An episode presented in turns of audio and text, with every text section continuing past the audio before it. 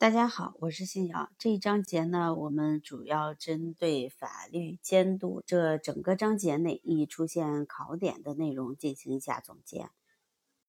法律监督也称为护法，有广义和狭义之分。广义上的法律监督指的是国家机关、各政党、社会团体、公民对于各种法律活动的合法性，即对于法律运行和操作的整个过程，包括立法。执法、司法活动的程序及其结果是否合法，所实施的评价和督导。狭义上的法律监督专指由特定国家机关依照法定职权和法定程序对立法、执法和司法活动的合法性所进行的监察和监督。法律监督的构成要素有四个，包括法律监督的主体、客体、内容。和方式，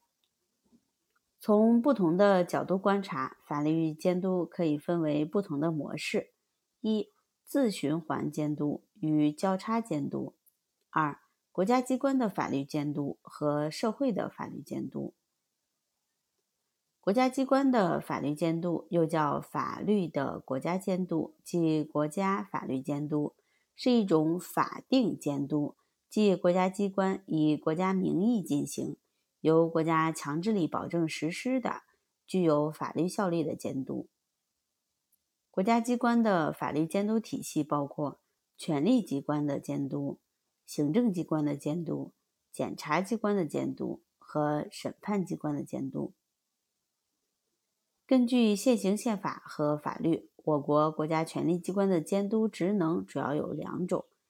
立法监督和监督宪法及其他法律的实施。中华人民共和国各级人民代表大会常务委员会监督法自二零零七年一月一日起正式实施。从狭义上来理解行政监督，主要包括行政复议和行政检查两种类型。国家检察机关的监督，这个知识点呢比较容易以简答的方式出现，大家需要重点识记一下。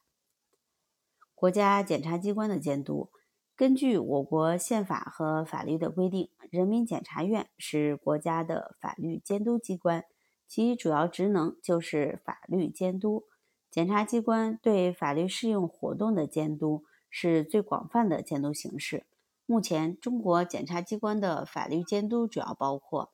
一、对审判机关活动的监督；二、对侦查机关及其活动的监督；三、对刑罚执行机关及司法行政活动的监督；四、对其他行政活动的监督；五、对自身的监督。社会的法律监督特点是。不直接运用国家权力，但具有广泛性和人民性，是国家法律监督的基础。社会的法律监督体系由社会组织的监督、公民的监督、法律职业群体的监督、社会舆论的监督、执政党的监督组成。